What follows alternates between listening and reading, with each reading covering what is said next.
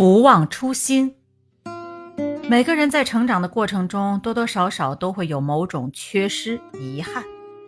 当人到中年有钱有闲的时候总会想要弥补。